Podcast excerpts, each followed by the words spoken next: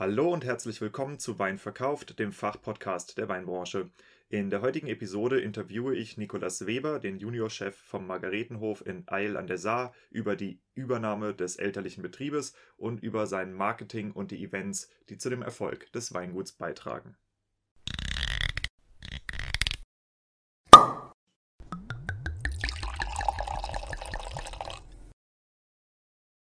Wein gibt es nur, wenn die Winzerinnen und Winzer davon leben können. Weil das so ist, dreht sich hier alles um die Frage, was macht eine Weinmarke erfolgreich? Mal mit Gästen, mal alleine behandelt Wein verkauft die Säulen erfolgreicher Weinmarken und des nötigen Selbstvertrauens, das du brauchst, um mit deinem Wein den Durchbruch zu schaffen. Deshalb untersuchen wir hier Episode für Episode die Bausteine bewährter Strategien, mit denen andere Weingüter und Weinmarken eine derartig starke Nachfrage generieren, dass sie ihren Wein nur noch zuzuteilen brauchen, was ihnen erlaubt, ihre Preise frei zu gestalten und nie wieder Wein unter Wert zu verkaufen. Dich erwarten spannende Episoden über messerscharfe Positionierung von Weinmarken, visionäre Verkaufstechniken, unterbewertete Nischen und entstehende Märkte. Eben alles, was Entscheidungsträgern im Weinbau und angrenzenden Wirtschaftszweigen dabei hilft, profitable Vertriebskanäle zu erschließen, ihre Betriebe vernünftig auszubauen und zuverlässig neue Kunden zu gewinnen. Du hörst Wein verkauft, mein Name ist Diego und hier geht es um die Kunst, Wein zu verkaufen.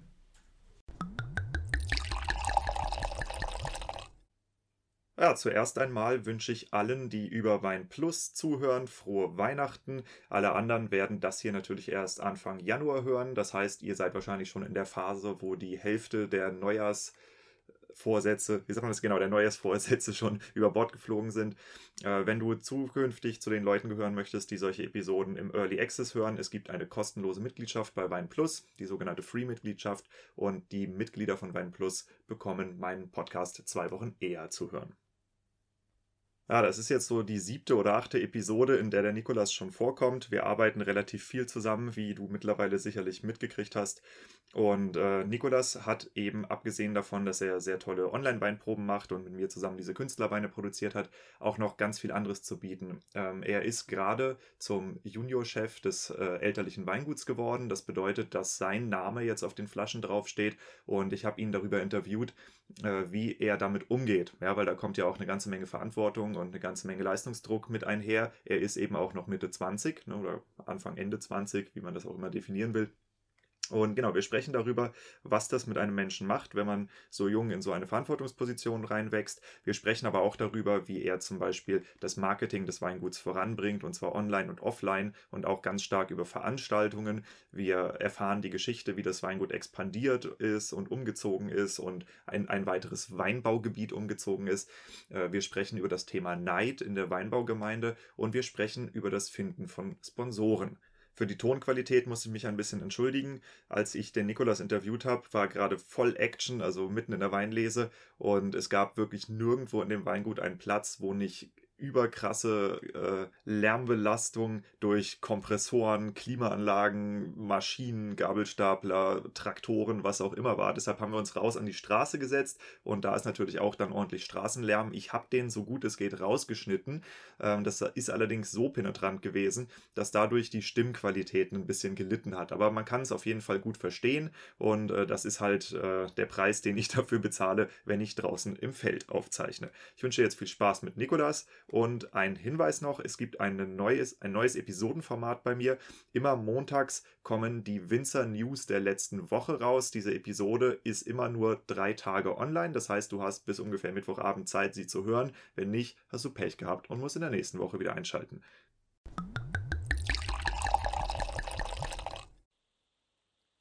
Nikolas, ich bin seit anderthalb Tagen bei dir zu Gast. Ähm, wir sitzen jetzt gerade draußen auf der Terrasse von deinem Weingut, weil drinnen ist Action, draußen ist Action, überall sind die Kompressoren an. Ihr Zuhörer, ihr wisst, äh, es ist schwer, einen ruhigen Raum zu finden in einem Weingut.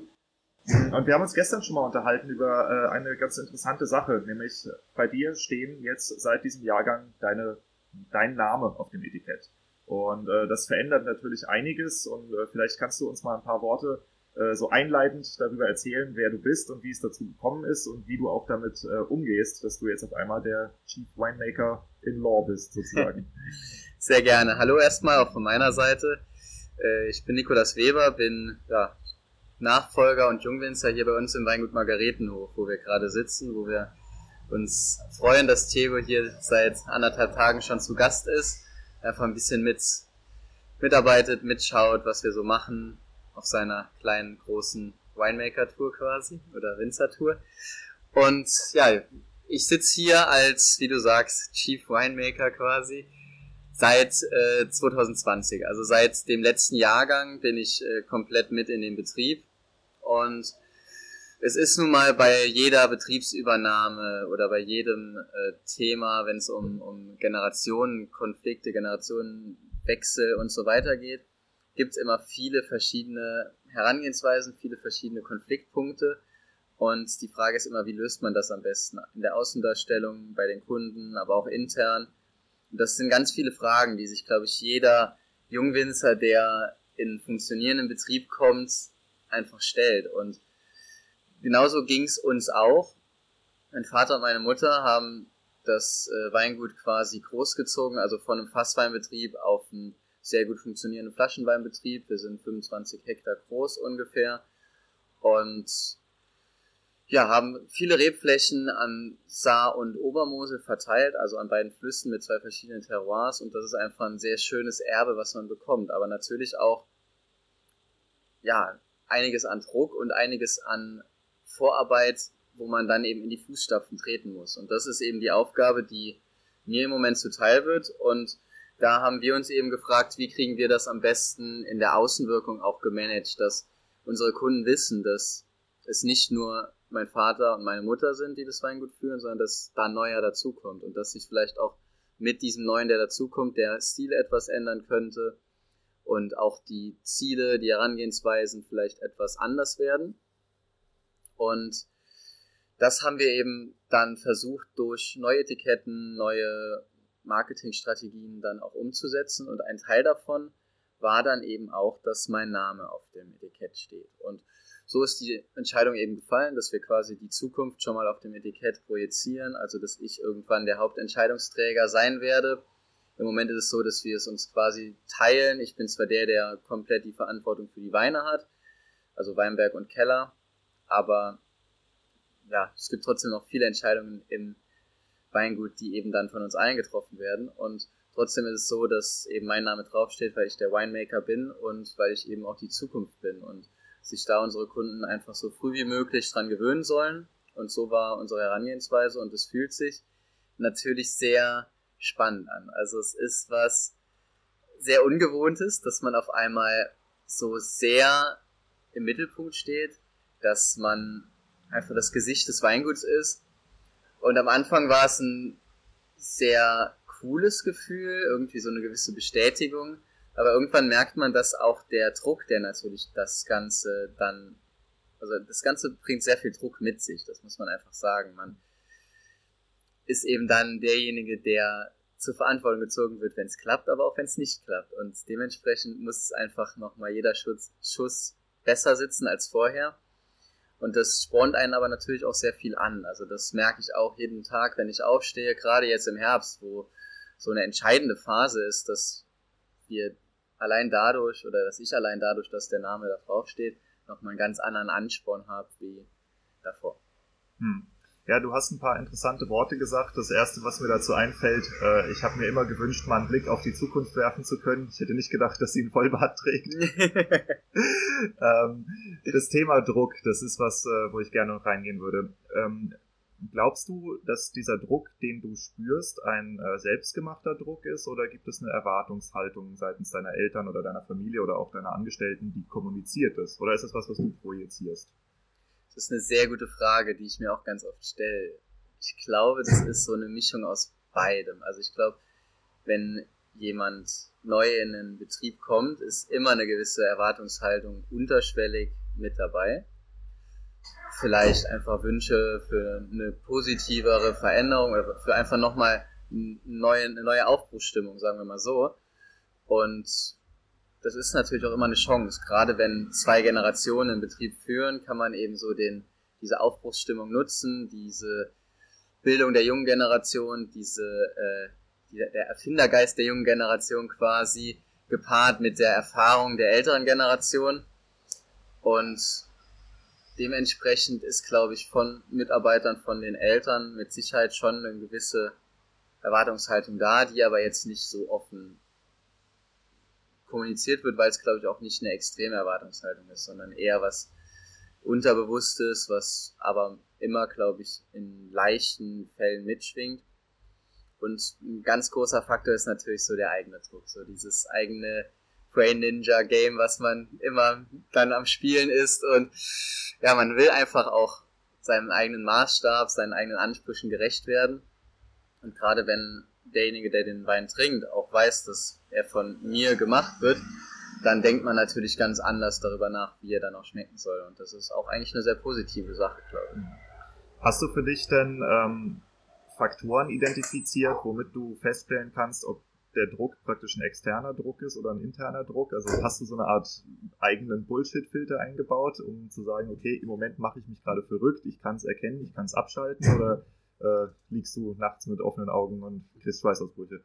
Nee, das nicht. Also es ist eigentlich ganz wichtig, glaube ich, dass man sich einfach mal zurücknimmt, das Ganze reflektiert und auch sich klar wird, dass egal wie viel Druck man gerade verspürt, dass es doch immer noch handelbar ist und es immer noch Leute gibt, die viel größere Probleme oder viel größere äh, Räder drehen müssen, sagen wir mal so. Und dementsprechend, ja, das kann man alles immer ganz gut relativieren, glaube ich. Und dieses nachts schweißgebadet wach werden, das habe ich bis jetzt noch nicht. Toi, toi, toi.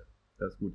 Also für die Leute, die es nicht wissen, ähm, der Nikolas ist der erste Mensch, der es zum zweiten Mal in den Podcast reinschafft. Wir haben relativ zu Beginn äh, des Podcasts haben wir eine gemeinsame Episode gemacht über äh, on Online-Verkostungen äh, im relativ großen Stil, wo er mir eigentlich damals aufgefallen ist, weil ich gedacht habe, okay, er macht das sehr professionell, er macht das sehr oft, äh, lass mal darüber quatschen. Und äh, das bedeutet ja im Umkehrschluss auch, dass du dir in einer sehr schwierigen Zeit während dem Lockdown, und zwar am Anfang des Lockdowns, auch schon so ein bisschen, ich sag mal, Sporen und Lorbeeren verdient hast, weil du dich hier sehr, sehr um den Cashflow des Unternehmens verdient gemacht hast, sozusagen. Und das ist ja äh, eine der Hauptaufgaben, die du hast als äh, neuer Geschäftsführer dann auch, äh, dass du halt dafür sorgst, dass hier deine Angestellten bezahlt werden. Du selber stehst dann fast an zweiter Stelle, ne? weil ihr habt ja ein Overhead, ihr habt Fixkosten. Und äh, da stelle ich immer gern, wir warten mal, bis das Auto weg ist, da stelle ich immer gern eine Frage, und zwar, hm, wie viele Menschen werden von dem Weingut hier ernährt?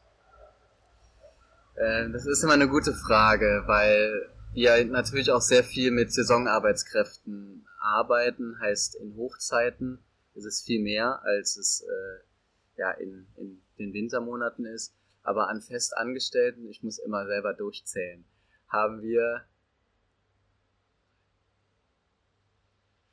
sechs Festangestellte plus eben Saisonarbeitskräfte, die dann, wie jetzt zum Beispiel, wir sitzen jetzt im Hochherbst quasi, also in der Erntezeit, da haben wir dann eben noch zwölf Saisonarbeitskräfte draußen rumlaufen und dann noch die ein oder anderen Praktikanten im Keller, die mir da ein bisschen unter die Arme greifen. Und dann laufen doch viele Menschen hier rum und dann ist schon einiges. Dazu haben wir eben auch bei uns im Weingut eine Event-Location, wo auch viele Aushilfen einfach als Bedienungen dann nochmal mithelfen und dementsprechend geht die, die Schere dann ganz weit auseinander. Also von wirklich sechs bis es gibt auch Monate, wo um die 30 Leute mit dem Weingut irgendwie äh, bezahlt werden müssen. Und das ist dann einfach auch ein gewisses Rad, was man drehen muss. Und wie du sagst, dann muss der Cashflow auch da sein.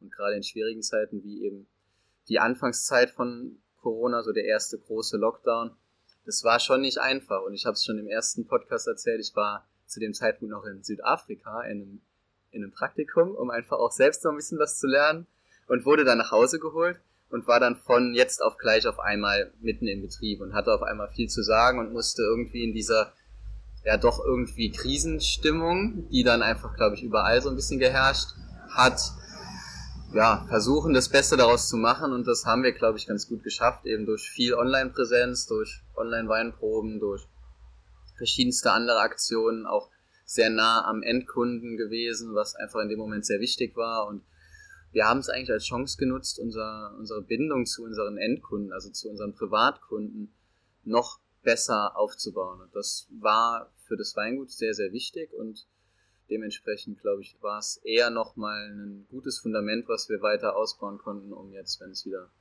normaler wird, noch bessere Zahlen zu schreiben und auch noch mehr Leute mit unserem Wein glücklich zu machen. Ja, ein Lehrstück über Krisen und Chancen auf jeden Fall. Ähm, du hast eben jetzt äh, auch schon das Thema neue Kunden angesprochen. Gib uns mal so einen kleinen Überblick darüber, äh, wie groß das Weingut ist und welche Vertriebskanäle für euch relevant sind.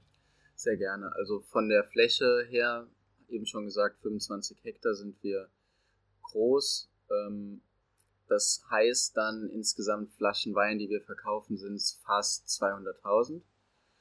Und das ist eben das, was wir vor allem machen. Dann nebenbei eben auch schon kurz erwähnt, gibt es die Event-Location Margaretenhof, die auch am Wochenende halt immer mit Hochzeiten, Geburtstagen und Firmenfeiern dann ausgebucht ist. Also das nächste Jahr ist schon komplett dicht zum Beispiel. Und das sind eigentlich so unsere Hauptstandbeine, diese beiden, der Wein und die Events. Wir selbst machen halt auch viele eigene Events, da kommen wir gleich mal gerne drauf zu sprechen. Und was war die zweite Frage? Wolltest du noch was wissen? Äh, die, ja, genau. Die Vertriebskanäle. Die Vertriebskanäle. Genau. Ähm, ja, im Prinzip ist es dreigeteilt. Ein Drittel Privatkunden, ein Drittel Gastronomiekunden, also verschiedene Restaurants, Hotels, die unsere Weine beziehen, und ein Drittel Fachhandel deutschlandweit. Der Exportanteil war sehr gering, da habe ich jetzt keinen Durchblick, aber der hat sich in diesem Jahr nochmal ziemlich vergrößert. Also da sind wir noch in viele verschiedene Länder neu dazugekommen, sind auch noch dran, die ein oder anderen Länder zu erschließen. Und ich denke, dass das vielleicht auch nochmal einen Teil dazu beiträgt, aber genaue Zahlen habe ich da jetzt nicht. Aber vorher war es immer Drittel, Drittel, Drittel, ganz gut verteilt. Jetzt kam eben noch was on top. Hm. Wenn man sich hier bei euch im Weingut umguckt, äh, das erste, was auffällt, ist, dass ihr echt eine verdammt große Halle hier stehen habt. Und zwar nicht die äh, eigentliche Kältehalle, sondern äh, ihr habt das ehemalige Gebäude des Winzervereins hier im Ort gekauft. Und vielleicht kannst du das auch nochmal nutzen, um mal so ein bisschen in die Geschichte des Weinguts reinzugehen, weil ihr seid ja so, gesagt, so, so gesehen Zugeroste. ähm, was, was sind die unternehmerischen Entscheidungen gewesen, die deine Eltern getroffen haben, die dazu führen, dass ihr so ein Prestigegebäude beziehen könnt? Sehr gerne. Ähm, es hat im Prinzip angefangen, um mal ganz von vorne, ganz kurz, ohne jetzt äh, ewig historisch zu werden. Es hat angefangen, dass mein Vater den Betrieb von seinem Vater übernommen hat und das war ein Gemischtwarenbetrieb. Also da hat man quasi alles gemacht. Man hat Kunstdünger verkauft, man hat Lebensmittel verkauft, also so ein Tante-Emma-Laden hatten wir in Tavern, also da, wo mein Vater aufgewachsen ist, in dem Ort. Dann haben wir eine Weinkommission gehabt, heißt, wir haben von Winzern Wein gekauft und das in Kellereien weiterverkauft und haben eben noch Fasswein gehabt und einen ganz kleinen Teil Flaschenwein.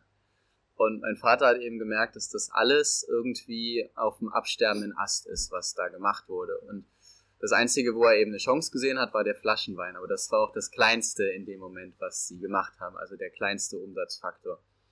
Und das war dann eben so die Aufgabe seiner Generation, dass er und mein Vater, äh, er und meine Mutter, einfach dieses Flaschenweingut dann großgezogen haben. Und das eben in vielen Jahren mit viel Fleiß, mit viel harter Arbeit, weil die Jahre damals einfach auch an der Saar und der Obermose nicht so prickelnd waren, wie es eben heute ist. Heute kennen viele Menschen die Saarweine, weil so tolle Weine mittlerweile daraus herkommen und weil es auch viele gute Namen gibt. Aber damals war es eher die saure Plörre, die keiner haben wollte. Und da ging es eben darum, genau das nicht zu produzieren und genau das auch nicht zu transportieren im Marketing. Und ja, dann kamen viele Kunden dazu, deutschlandweit. Und irgendwann sind wir eben in Tavern, wo damals der Betrieb war, also im Nachbarort, wo wir jetzt sitzen. Wir sitzen jetzt in Eil. Und in Tavern war dann der Betrieb einfach viel zu klein. Wir sind dann räumliche Grenzen gestoßen, wussten nicht mehr wohin. Alles war irgendwie achtfach gestapelt und trotzdem kein Platz.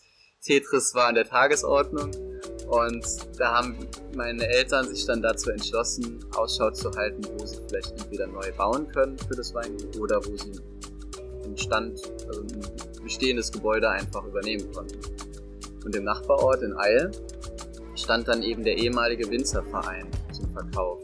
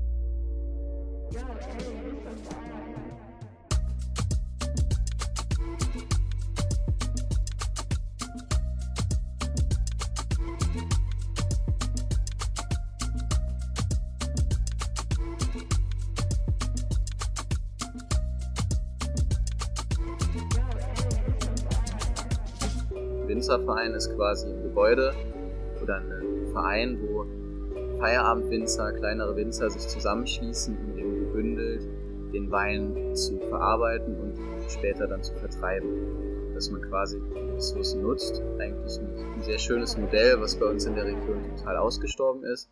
Und 2000 hat dann eben der Eiler Winzerverein auch im Prinzip die äh, Handschuhe an, an die Wand gehangen.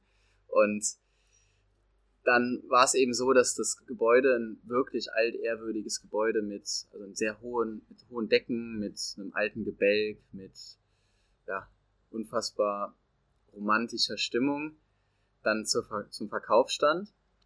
Und mein Vater und meine Mutter haben sich dann dazu entschlossen, dieses Gebäude zu kaufen und dann von Tavern nach Eil zu ziehen. Das war der Gedanke. Das hat dann geklappt, aber natürlich immer mit verschiedenen äh, Neidfaktoren im Ort und mit verschiedenen äh, Themen, die dann einfach auch akut werden, wenn man auf einmal so ein Gebäude sich zulegt. Man musste auch sehr viel renovieren. Wir haben anderthalb Jahre nur renoviert, haben die Produktion von diesem schönen Raum dann ausgelagert in quasi eine Halle hinten dran und haben diesen schönen Raum jetzt eben als Event-Location genutzt. Und das seit mittlerweile fast 20 Jahren. Und da wurden schon viele Feiern gefeiert. Hm. Das Thema Neid das ist was, was ich äh, in letzter Zeit immer öfter in den Podcast bringe, weil auf der einen Seite ähm, du stehst für eine Winzergeneration, die extrem im Austausch ist. Ähm, bei deinen Online-Weinproben sind immer Gastwinzer dabei, bei euren Festen sind viele Gastwinzer dabei. Also auf der einen Seite gibt es halt diese neue Generation von Winzern, die im Austausch ist. Auf der anderen Seite gibt es Neid. Und ähm, was habt ihr denn als Familie hier erlebt oder wie geht ihr damit um? Ja, wir müssen da nicht zu tief ins Detail mhm. gehen, aber es ist natürlich schon so, dass man als äh, Winzer eines anderen Ortes, wenn man dann in einen neuen Ort kommt, setzt man sich natürlich in so ein äh, Jagdrevier, was eigentlich schon äh, gut zugeteilt ist. Und, und jeder hat so seine Rolle in dem Ort gespielt. Und auf einmal kommt jemand Neues, der alles so ein bisschen über den Haufen wirft und alles anders macht. Und dann ist es natürlich schon klar, dass nicht jeder gut auf einen zu sprechen ist. Die einen Kollegen finden das natürlich dann auch ganz schön, weil weil man einen neuen Partner hat, mit dem man sich austauschen kann, weil man vielleicht auch sich die ein oder anderen Maschinen teilen kann, auch mal jemanden hat, mit dem man den Keller zusammen durchprobieren kann und sich Rat nehmen kann. Aber es gibt halt eben auch die anderen Kollegen, die das dann eher unschön finden, weil es ja ein Konkurrent ist. Und irgendwie bin ich immer der Meinung, dass jeder, wenn er seine Arbeit gut macht und auch seine Persönlichkeit ein bisschen mit einbaut, seine Kunden schon selbst findet und gar nicht so sehr auf die anderen gucken muss. Aber ist natürlich in einem kleinen Ort ist es manchmal nicht ganz so. Und dementsprechend gibt es dann die ein oder anderen, die etwas mit dem Neid geplagt waren. Und da hat man dann doch viele böse Blicke manchmal, viele spannende Gespräche mithören dürfen, was äh, ja schon sehr spannend ist. Es sind auch ein paar Sachen passiert, die einfach unschön waren, aber da gehen wir jetzt nicht so tief ins. Hm. Warst du selbst auch schon mal neidisch auf den Erfolg eines anderen Winzers? Gute Frage. Ähm, ich habe mich, glaube ich, einmal ertappt, dass ich, dass ich so ein bisschen was an Neid gespürt habe, aber habe es dann auch sehr schnell einfach eher als Inspiration genutzt, weil das. Wie fühlt sich das an? Wenn man sich ertappt, dann denkt man erstmal, okay, ganz komisch. Und dann ist es aber schön, wenn man es sehr schnell auch merkt und es, wie gesagt, in Motivation umwandeln kann, weil irgendwie ist es ja doch immer schön zu sehen, wenn andere einen guten Job machen und einfach auch sieht, dass viel möglich ist, egal äh, wer es ist, an, an Kollegen, die einfach einen endlos guten Job machen und dementsprechend ist es echt dann immer schön, wenn man es eher als Motivation und Inspiration nutzt als alles andere. Hm. Ich denke, wir können auch hier Ganz jetzt kurz kann ich nur empfehlen. also wir wollen natürlich hier auch einen gewissen Mehrwert bieten mit dem Podcast und deshalb äh, habe ich mir eine ganze Menge äh, Maßnahmen rausgepickt, die du bzw. ihr hier macht, um äh, Aufmerksamkeit auf das Weingut, aber auch auf äh, den Weinbau in der Region und äh, befreundete Winzer zu lenken. Und ich denke, wir haben jetzt mal eine schöne Liste, die wir durchsprechen können von interessanten Maßnahmen, die natürlich auch für andere Winzer reproduzierbar sind. Und da würde ich jetzt gerne sozusagen dein, dein Brain ein bisschen picken, dass du einfach mal erklärst, wie das alles funktioniert ähm, und ob das auch Sinn macht. Ja? Äh, das erste, womit ich da anfangen äh, will, wir haben gestern einen Grauburgunder mit äh, von Hövel zusammen mhm. probiert. Was ist das für ein Projekt? Wie funktioniert das? Genau, also das ist äh, auch was, was äh, ganz spannend ist, um ehrlich zu sein. Ein befreundeter Winzer von uns, das äh, Weingut von Höfel, der Maximilian von Kuno ist der Winzer, kam mit mir zusammen auf die Idee, dass wir doch eigentlich mal so eine Art äh, ja, Energieaustausch machen könnten oder Wissensaustausch und das Ganze auch als Projekt eben machen könnten. Und man muss sich vorstellen, das Weingut von Höfel ist eins der besten Riesling-Weingüter hier an der Saar.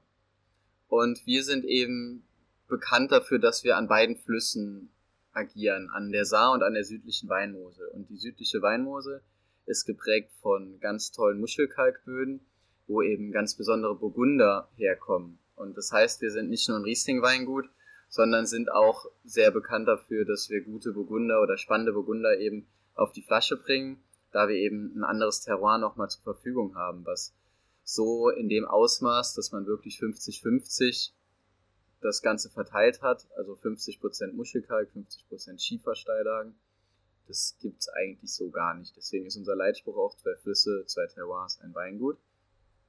Und eben um diese beiden Welten zusammenzubekommen, haben Maximilian von Kuno und ich uns dann eben überlegt, dass wir Weintauschprojekt quasi machen. Zuerst wollten wir, dass, dass wir auch die Weine den Keller tauschen lassen und dann haben wir uns überlegt, dass es viel spannender ist, wenn es auch in dem Keller bleibt, wo es jetzt ist, wenn nur die Maßnahmen eben sich verändern. Heißt, es gibt ein Riesling von der Oberemler Hütte, also die Monopollage, die große Lage von Maximilian von Kuno und eben ein Grauburgunder von Oberbillig. Das ist äh, die Lage auf Spieß, auch eine ganz besondere Lage. Und diese beiden Weine werden dann eben von uns zusammen ausgebaut. Heißt, Maximilian von Kuno macht die Weine bei uns im Keller oder den Grauburgunder bei uns im Keller und ich mache den Riesling bei ihm im Keller. Und so entstehen zwei Weine, die komplett anders sind wie die Weine des anderen Winzers in dessen Sortiment und die da halt trotzdem so die Handschrift von beiden Winzern tragen. Und das Projekt hat auch schon einen Arbeitsnamen, den ich noch nicht verraten will. Und ähm, die Weine kriegen eben jetzt erstmal sehr viel Zeit, um einfach auch den ehrlichen Charakter zu zeigen und werden wahrscheinlich Mitte des oder Ende des Jahres, des nächsten Jahres dann auf den Markt kommen. Und ja, jeder bekommt quasi 500, also jeder hat einen Fuder ausgebaut, also 1000 Liter und jeder bekommt dann 500 Liter quasi, die er verkaufen kann in seinem Weingut. Sehr wahrscheinlich wird es auch nur Zweierboxen geben, aber da äh, werden wir nochmal ganz genau drüber sprechen. Aber es wird auf jeden Fall so sein, dass dieses Projekt besteht und dass wir da quasi ein Weintauschprojekt draus gemacht haben, Grauburgunder und Riesling. Und das sind sehr spannende Weine. Wir haben es gestern probiert und wenn sie jetzt noch mehr Zeit bekommen, wird es noch besser. Hm. Ähm, vermarktungsseitig, glaubst du, dass das was ist, was eher Endkunden anspricht oder ist das was, was in die Gastronomie gehen soll oder wie genau stellt ihr euch das vor? Ähm, Hauptfaktor wird die gehobene Gastronomie sein tatsächlich, weil das Weingut von Höfel eben da auch sehr gut vernetzt ist und er auch gerne mir da unter die Arme greift als Mentor, um auch in die gehobene Gastronomie noch weiter mit einzusteigen. Und dementsprechend ist er auch so freundlich, da sein Netzwerk auch offen zu legen und da mich auch sehr gerne zu empfehlen. Und dementsprechend ja, profitieren wir da beide natürlich voneinander. Auf der anderen Seite haben wir ein ganz gutes Endkundennetzwerk, was dann auch ausgespielt werden soll. Aber ich denke, dass das allermeiste wahrscheinlich über die gehobene Gastronomie verkauft werden wird. Hm. Welchen Vertriebskanal siehst du in den kommenden Jahren als am relevantesten für dein Weingut? Das ist eine sehr gute Frage. Also wir haben immer gesagt, wir wollen unsere Vertriebskanäle sehr diversifizieren. Wir wollen uns nicht auf einen Kanal einfach stürzen, weil wenn eben was passiert, womit man nicht rechnet, wie man jetzt auch bei Corona gesehen hat, dann hat man eben ein großes Problem, wenn man nur einen Kanal hat.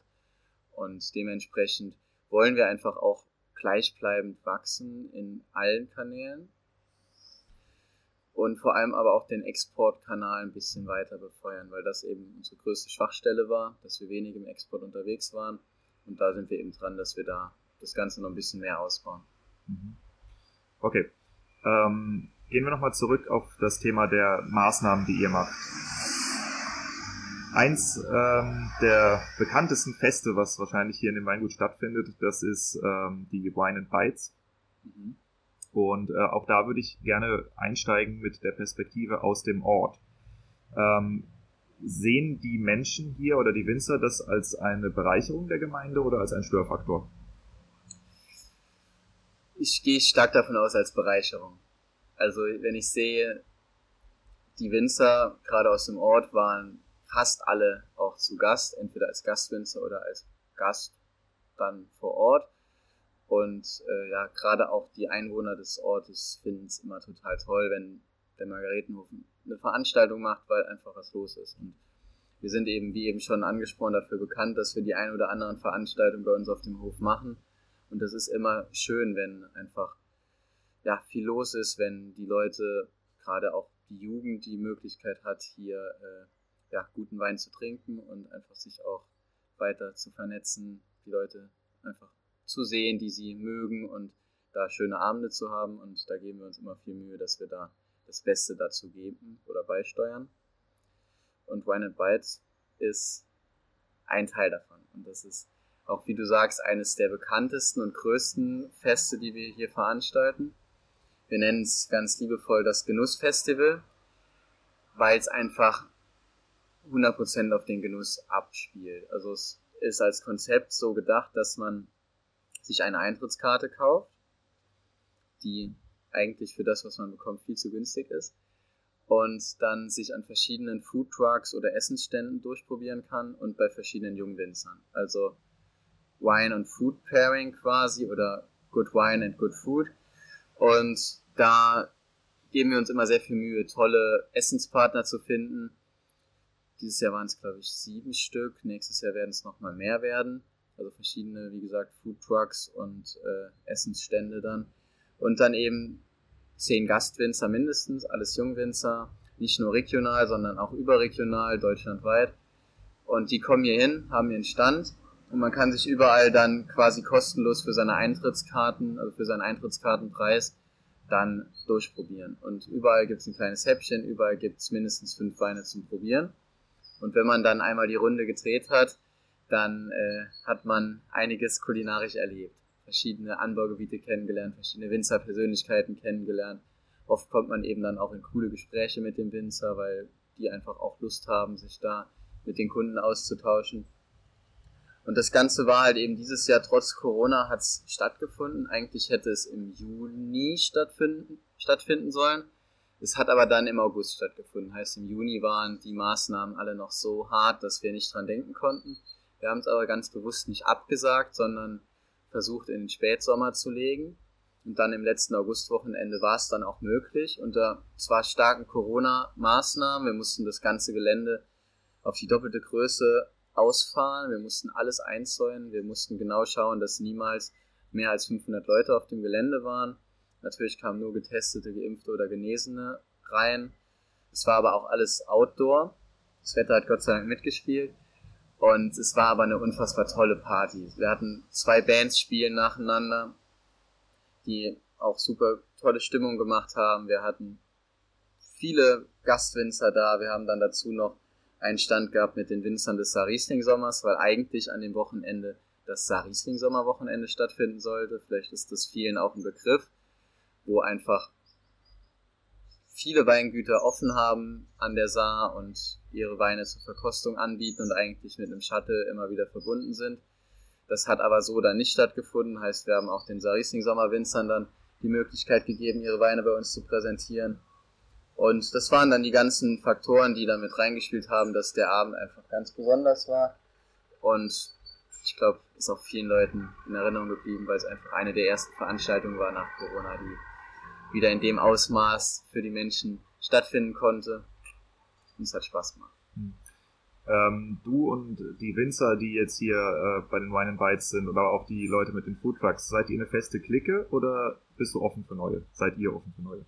Wir sind offen für neue. Also es ist nicht so, dass das so ein fester Verein ist, sondern wir wollen auch ein bisschen durchrotieren, dass einfach die Gäste, die vielleicht auch jedes Jahr kommen, immer wieder neue Leute kennenlernen. Es gibt so einen kleinen harten Kern, der sich gebildet hat weil sie auch immer wieder dabei sein wollen und immer schon nach dem ein Run and Bites fragen, ob sie das nächste Mal auch wieder dabei sein dürfen. Aber wer das jetzt hört und da Bock drauf hat, kann mich auch gerne mal anschreiben. Vielleicht ist noch ein Platz frei. Wir werden uns jetzt noch zeitnah die Organisation so weit abschließen, dass das ganze Line-Up einfach steht und die, die Food Trucks und die Winzer dann schon feststehen. Aber wenn ihr schnell seid und das Ganze schnell rauskommt, dann ist es möglich sein, noch mit dabei zu sein.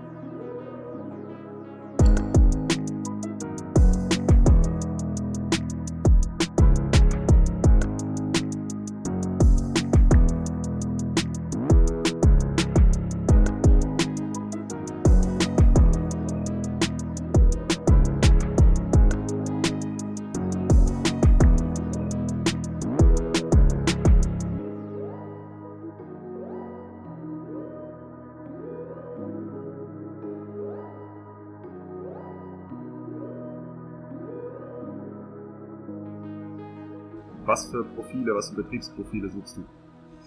Vor allem jung und dynamisch. Das ist die Hauptsache und dann versuche ich das Ganze so aufzustellen, dass man von allem was dabei hat. Dass man jemand hat, der vielleicht sehr mainstreamige Weine macht auf seine Art und Weise, dass man aber auch jemand hat, der sehr kantige Bio-Weine hat. Wir hatten letztes Jahr das Weingut Schweizer zum Beispiel mit dabei.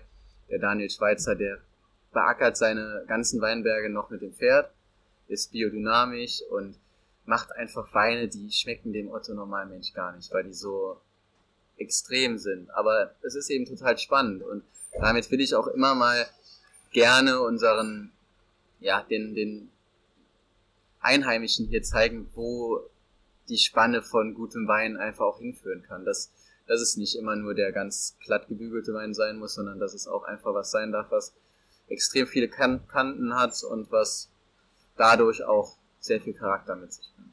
Hm. Also dementsprechend, wie gesagt, von bis, es darf alles dabei sein und das macht es dann auch spannend, wenn man da ein relativ großes Portfolio an verschiedenen Weingütern hat.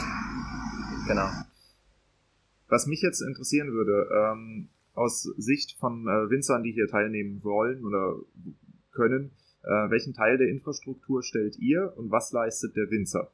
Und Kommen die Winzer wegen dem Umsatz oder wegen der Darstellungsfläche?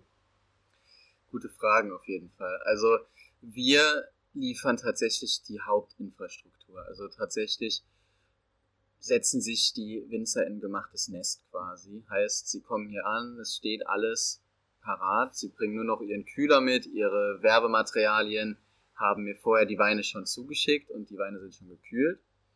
Und nicht zu unterschätzender Faktor. Ganz wichtig, ja, ja, sowas ist immer, also das ist das ganze Organisatorische hinten dran, unterschätzt man immer, aber das ist ein riesengroßer Faktor.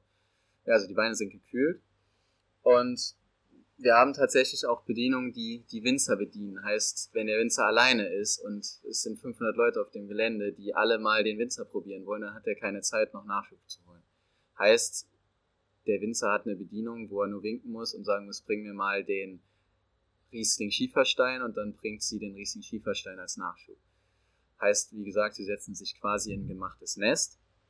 Und diese Verkostungszeit, die ich eben beschrieben habe, findet statt von 17 bis 21 Uhr und da ist alles, was die Winzer ausschenken, Sponsorware.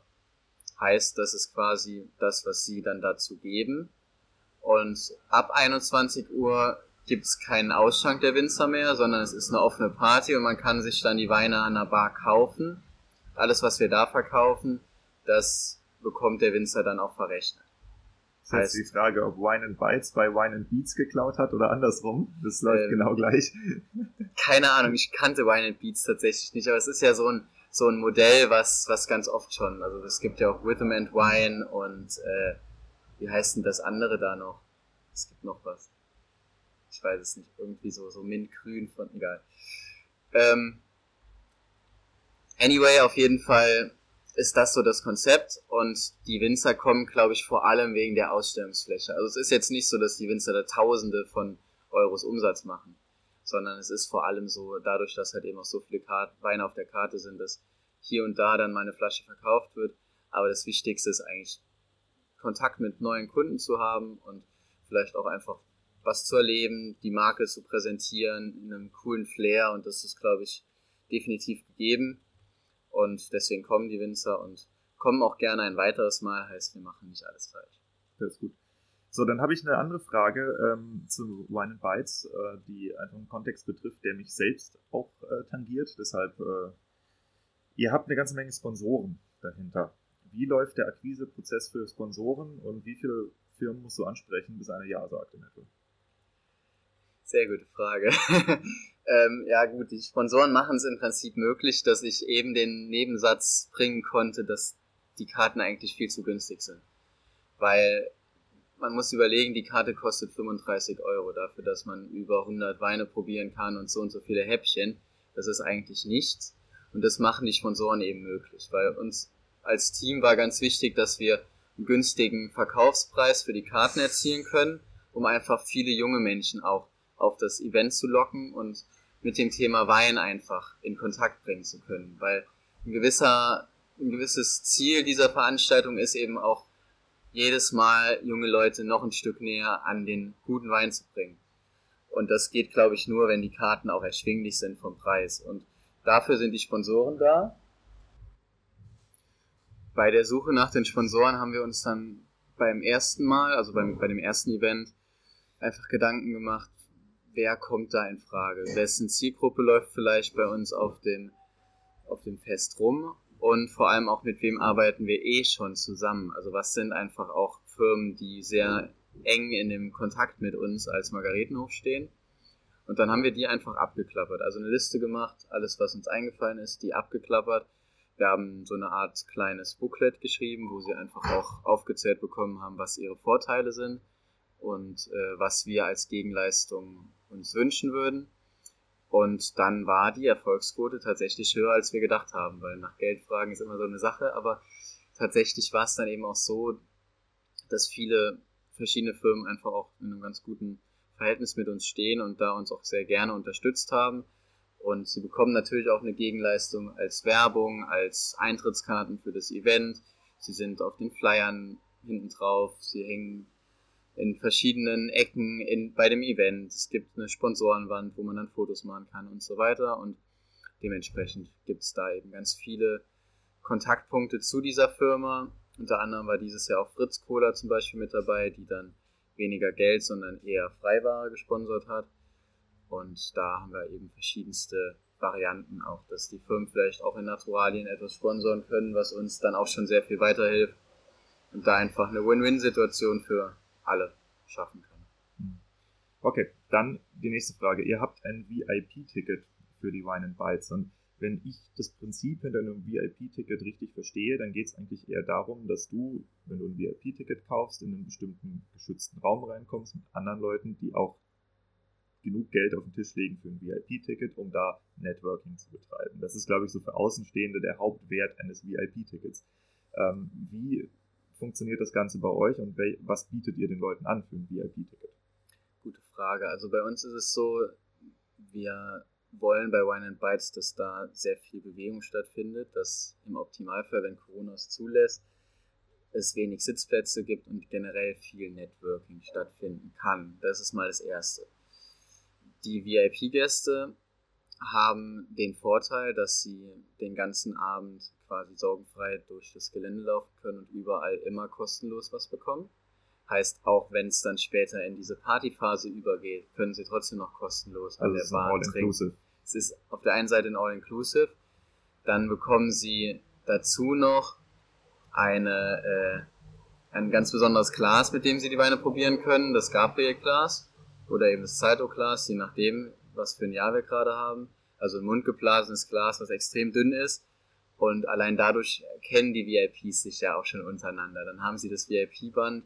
Und es ist tatsächlich immer so, dass die VIPs auch oft dann in geschlossenen Krüppchen durch die Gegend ziehen. Und dazu gibt es dann noch so ein Goodie-Bag, was äh, man sich vorstellen kann wie so ein Jute-Turnbeutel, der dann gefüllt ist mit nützlichen Dingen, die man entweder an dem Abend oder am nächsten Morgen oder wie auch immer gebrauchen kann. Und äh, ja, dann äh, sind die VIPs ganz gut zu erkennen und gesellen sich meistens eh zusammen in eine Ecke, aber trotzdem ist es eben schön, dass da alles so offen ist. Wir haben da ganz viel drüber nachgedacht, ob wir so einen geschlossenen, geschützten Bereich machen, haben uns da aber dann dagegen entschieden. Okay. Wine and Bites, check. Wir beide betreiben ein gemeinsames Projekt.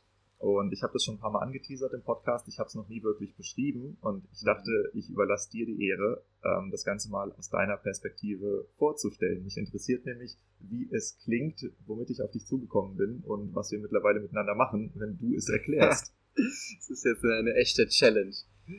Gute Frage. Also, ähm, jetzt muss ich aufpassen, dass ich nichts vergesse, dass ich alles detailgetreu erzähle.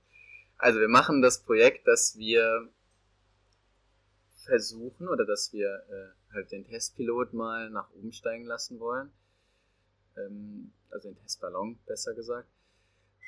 Dass wir Weine mit Künstlern zusammen auf den Markt bringen wollen und dadurch einfach den Künstlern die Möglichkeit geben wollen, nochmal enger mit ihrer Community zusammenzukommen und ihrer Community ein tolles Produkt wie den Wein einfach auch zur Verfügung zu stellen und aber auch dem Winzer die Möglichkeit zu geben, da ja auch Teil davon zu sein und, und sein Handwerk auch einer ganz anderen Zielgruppe nochmal einfach zeigen zu können, was er kann.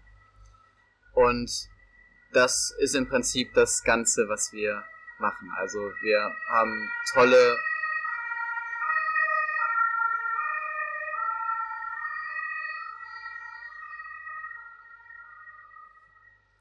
Wir haben eine kleine Gruppe von tollen Künstlern zusammenbekommen und die dürfen das Etikett selbst designen, dürfen sich die Weine aussuchen aus meinem Sortiment und dürfen eben dann diese Weine mit ihrem Etikett an ihre Fans verkaufen und ja, das ist eine unfassbar tolle Chance, finde ich, für, für alle Seiten. Einfach weil das auch wieder eine Win-Win-Situation ist, wo alle, alle Beteiligten einen unfassbar großen Mehrwert draus ziehen können und ja, da quasi auch alle ihr Hobby oder ihr Beruf und Hobby quasi verbinden können und da ja, viele positive Dinge draus schöpfen können. Das freut mich, dass du das so wahrnimmst. Äh, so in etwa soll es auch gedacht sein. Ähm, für die, die sich jetzt fragen, wovon genau redet er da? Äh, wir haben eine Gruppe von Berliner Techno-DJs, die äh, in der Techno-Szene doch relativ bekannt sind, außerhalb nicht, aber das ist ja mit den meisten Leuten so und ihren Szenen. Und äh, die bringen zusammen eine Reichweite von ungefähr 150.000 Leute auf den Tisch. Also das ist schon nicht wenig. Das ist auch nicht übertrieben viel, aber es ist schon sehr, sehr gut. Und mit diesen äh, Künstlern zusammen machen wir eben Weine. Ähm, ich mache praktisch das Projektmanagement, ich mache auch äh, künstlerseitig, habe ich mich um die Akquise gekümmert und äh, der Nikolas stellt uns die Infrastruktur, das Weingut und eben auch äh, verkaufsseitig erstmal seinen Shop zur Verfügung, dass wir das Ganze so smart wie möglich testen können. Und äh, ja, wir haben Sponsorings dahinter, hinter den Etiketten und äh, können halt gucken, okay, wer ist in der Lage, Wein abzusetzen, Influencer-seitig. Das ist ja auch eine große Blackbox, wenn du mit mhm. Influencer zusammenarbeitest. Also wir machen hier ein ganz, ganz spannendes Experiment. Das ist übrigens auch das, worüber ich am äh, 16.11. bei den Weinmarketing November darüber berichten werde. Ich bin jetzt nicht ganz sicher, ob dieser Podcast davor oder danach rauskommt. Äh, deshalb, je nachdem äh, wie, kann man sich dann schon mehr davon angucken. Aber äh, ist auf jeden Fall ein ganz spannendes Projekt, äh, was wir dann auch in der Öffentlichkeit der Weinwelt noch vorstellen möchten und auch die Learnings daraus, was funktioniert hat und was nicht. Ähm, dann hätte ich noch eine Frage. Ähm, an dich, weil wir gerade zusammensitzen und äh, ich werde mich ja mit dem Podcast hier nicht nur in dem Bereich Influencer Marketing tummeln, sondern auch in dem Bereich ähm, Strategieberatung und Preisfindung, also Preispolitik. Und äh, wir haben uns gestern äh, Abend nochmal zusammengesetzt, ein schönes Bier miteinander getrunken und uns ein bisschen über die Logik in deinem Sortiment unterhalten. Wie war das für dich und was hast du damit genommen? In dem Gespräch? Gute Frage. Es war einfach, also ich habe es auch dann danach gesagt, es ist immer für mich unfassbar schön, wenn man einen Sparingspartner hat, mit dem man einfach Dinge wie diese, wenn es um Strategie geht, besprechen kann. Und gerade wenn der Sparingspartner genau weiß, wovon er redet und sich genau auskennt in der Weinwelt und einfach auch jemand ist, der, der vielleicht auch viel Kontext hat, der schon viel gesehen hat, viele Preislisten vielleicht von Weingütern gesehen hat und weiß, wie macht man es richtig und wie macht man es nicht richtig, dann äh, kommen sehr wertvolle Gespräche zustande, die man sehr für sich einfach auch nutzen kann. Und so war es gestern Abend und das hat enorm viel Spaß gemacht und war auch enorm wertstiftend für mich und das Weingut und uns alle, glaube ich. Ja, vielen Dank, das ist natürlich schön zu hören, ähm, weil ich werde das auch zukünftig als äh, Dienstleistung mit anbieten. Ähm, ich probiere es im Moment aus bei Winzern. Man muss immer erstmal gucken, wie kommt das Ganze an, weil ich bin gemessen an anderen Agenturen, die äh, solche Dienstleistungen anbieten, bin ich natürlich noch nicht etabliert, aber äh, ich denke, dass ich einen gewissen Mehrwert liefern kann und äh, es ist äh, toll, du hörst zu den ersten Winzern, die praktisch äh, das, was ich anbieten kann, in echt erleben. Ja, deshalb vielen Dank, dass du da auch mal drüber gesprochen hast. Gerne, gerne. Ich würde jetzt gerne äh, das ganze Gespräch äh, zum Ende führen. Wir haben jetzt fast eine Stunde gemacht und äh, der Betrieb brummt. Also wir haben die Aufzeichnung gefühlte 50 Mal unterbrochen. Ähm, ich hoffe, äh, die Tonqualität ist okay. Wir sitzen hier auf der einen Seite natürlich neben der Straße, auf der anderen Seite wäre es im Betrieb noch wesentlich lauter. Deshalb äh, war schwer, äh, einen, einen äh, richtigen Ort zu finden. Und die End das Ende des Ganzen, ähm, da werde ich dir noch zwei, drei Fragen stellen, die allgemeiner Natur sind und eine Frage, die sehr in die Zukunft blickt. Okay. Was weißt du heute über Weinverkauf, was du gerne früher gewusst hättest? Uff, gute Frage wie wichtig der Preis und die Geschichte hinter dem Gesamten einfach ist. Wie bestimmst du den Preis für deinen Wein? Wie viel davon ist Marke? Wie viel davon ist Fixkosten? Eigentlich aus allen Faktoren so ein bisschen, aber nicht so richtig. Also viel auch durchrechnen, was sind die Fixkosten, aber auch was ist die Marke wert und was äh, ist vielleicht auch so der Weg in der Zukunft. Wie geht man den Weg? Was sind die absehbar größten Hürden, die auf deinen Betrieb zukommen? Absehbar größten Hürden. Da gibt es einige. Also wir wollen noch ökologischer werden und da gibt es personelle, maschinelle, aber auch äh, einfach die Hürde, dass wir viel mit Steillagen arbeiten und das wird sehr spannend werden, definitiv. Dann äh, es ist immer so, dass, dass unsere Kunden nicht jünger werden, heißt, wir müssen immer wieder jüngere, neue Kunden dazu gewinnen, wo wir auf einem guten Weg sind, glaube ich. Und für mich persönlich natürlich auch dann, äh, dass ich irgendwann den Betrieb komplett alleine führen muss und äh, da meine Eltern nicht auf ewig dabei sein werden und das wird auch eine riesengroße Hürde. Okay, und dann äh, jetzt werfen wir einen Blick in die Zukunft. Und zwar Wenn du mal darüber nachdenkst, ähm, auch deine Eltern, dein Vater und deine Mutter waren mal in deinem Alter und äh, mussten den Betrieb übernehmen und mussten auch bestimmte Entscheidungen treffen, die du wahrscheinlich damals, wenn es dich da schon gab oder auch bevor es dich gab, in ihrer Tragweite nicht wirklich verstehen konntest. Und heute, so ein Schritt des Erwachsenwerdens, ist es ja, dass man auch lernt, die Eltern nicht mehr nur als Eltern, sondern auch als Menschen mit Geschichte zu sehen. Ähm, wenn du darüber nachdenkst, dass auch du irgendwann als 50-Jähriger da sitzt und vor dir ein kleiner Nikolas hockt, der, der sich in den Betrieb verwirklichen will, ähm, was würdest du ihm aus der heutigen Perspektive gerne mitgeben?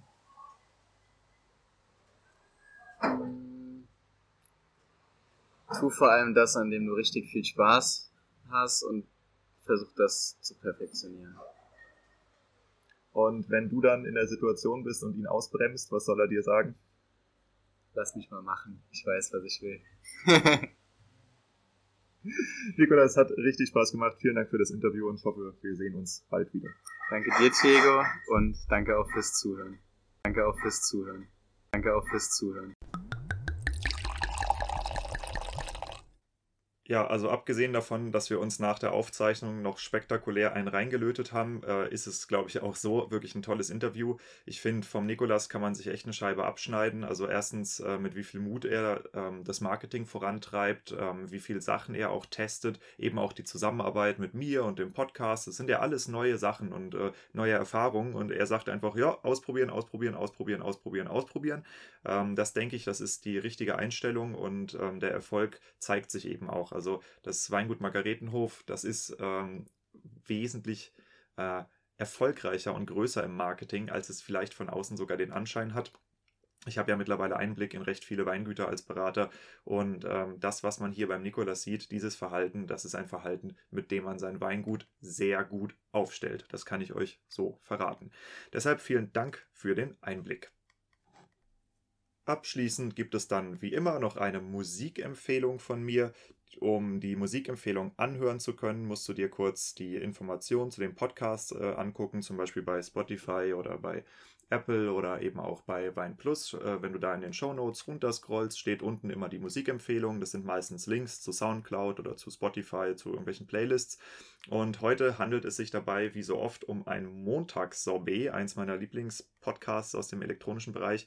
Und zwar ist es das Montagssorbet Nummer 120 mit den beiden Producerinnen Kalisi und Sarah Kreis. Das Ganze dauert 2 Stunden und 36 Minuten, ist also perfekt geeignet, um nach diesem Podcast noch eine halbe, den halben Tag in den Reben zu flowen beim Rebschnitt oder was auch immer ihr gerade macht.